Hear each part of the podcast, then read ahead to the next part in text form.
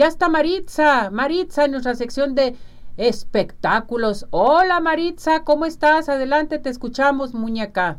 Hola, hola, mi querida Ceci, ¿cómo estás? Estamos aquí con la información del mundo del espectáculo y les tengo que contar acerca de lo ocurrido nada menos que en la entrega del Latin Grammy.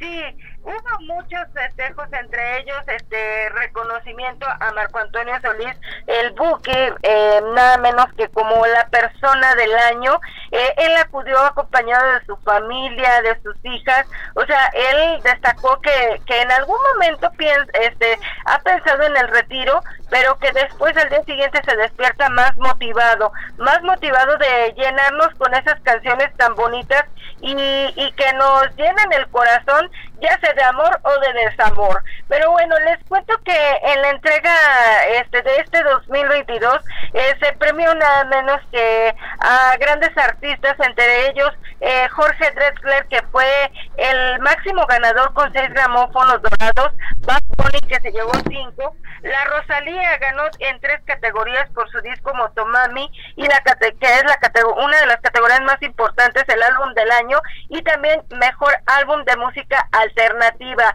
Tito Páez también figuró entre los máximos ganadores de la noche con tres galardones, eh, obtenidos esto previamente a la ceremonia. Sebastián Yatra este, obtuvo dos Latin Grammy de mejor álbum pop vocal por Dharma y mejor canción pop por tacones eh, rojos, mientras que uno de los momentos más emotivos y esperados de la noche fue la entrega del Latin Grammy al mejor nuevo artista que ahí, mi querida Ceci, fue un empate entre dos artistas que se llevan 70 años, sí.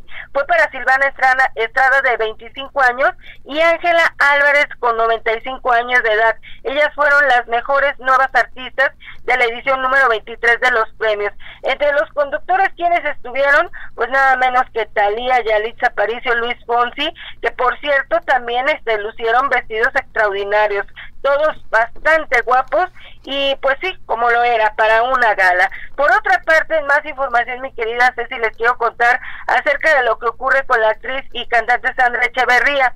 De acuerdo con lo que ella misma difundió a través de un programa en podcast, eh, pues la relación con Leonardo de Lozane pues eh, ha terminado luego de 11 años de matrimonio. Sí, ella destacó que cuando hay ocasiones que las personas eh, pues no son empáticas en cuanto a que tú los idealistas, este, tú le ves muchos eh, aciertos, muchas cosas buenas, pero de repente pues no no son recíprocos o no son las cosas tal cual como las ves. Entonces por ello hasta destacó que ya ya está durmiendo eh, con su hijo y pues que la relación desafortunadamente se terminó. La verdad, lamentable, una pareja bastante hermosa y bueno, pues solamente ellos saben qué fue lo ocurrido. Por otra parte, en más información les cuento acerca del estado de salud del actor Andrés García. Eh, han encendido, alarmas luego de que se diera a conocer de que fue trasladado en una ambulancia eh, y que ya ahora va a tener que este, permanecer con oxígeno de por vida tuvo un desmayo, este, lo encontraron en el piso y su esposa Margarita lo le llamó a la, a la ambulancia, lo tuvieron que llevar, lo tienen hospitalizado, lo tienen eh, prácticamente estable y bueno pues este Andrés García en las últimas semanas pues ha dado mucho que hablar sobre su estado de salud y pues esperemos que el señor mejore. En otra información les cuento mi querida Ceci que Saúl el Canelo Álvarez aclaró si está peleado o no con el grupo firma con Edwin Cass. Él dice pues que simplemente son chismes del espectáculo. No, nosotros no somos chismosos. Pero bueno, eh, dice que cuando empezó a circular toda esta información, le llamó a Edwin y le dijo, oye, ¿cómo ves esto que está circulando? Que se rieron un buen rato de todo este escándalo y que a final de cuentas pues ellos siguen siendo tan amigos. De hecho, el próximo martes eh, el grupo firme va a estar en el Estadio Azteca siendo parte de la administración del medio tiempo de la NFL ahí en México y bueno pues este que estuvieron platicando acerca de esta presentación y que ellos tan amigos como siempre así que seguramente como diciendo no inventen chismes ya para finalizar, mi querida Ceci, les cuento que el cineasta Guillermo del Toro recibió el doctor honoris causa de la Universidad Nacional Autónoma de México por su trayectoria y la aportación al séptimo arte y también por su desarrollo en México. Eh, el cineasta agradeció la distinción, no estuvo presente, eh, lo hizo a través de un video y pues él agradeció el reconocimiento y afirmó que en su cine siempre va a estar presente México. México, su gente y sobre todo el apoyo a la juventud, que es algo de lo que siempre le hemos aplaudido a mi queridísimo Guillermo del Toro. Yo con eso me voy a despedir, mi querida Ceci.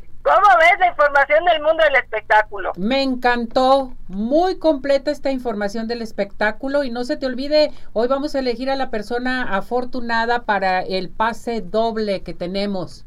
Así es, así es, vámonos todos a cantar, a bailar y a disfrutar, porque Cuisillos es baile, es sentimiento, es todo. Así que a ir a disfrutarlos el día de mañana. Por segundo año consecutivo llegan al auditorio que está ahí entre Parres Arias y Periférico.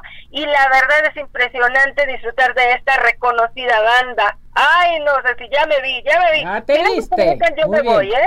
Cuídate, muchas gracias. Eso, vámonos. vámonos. Bueno, esta sección de espectáculos completísima con Maritza.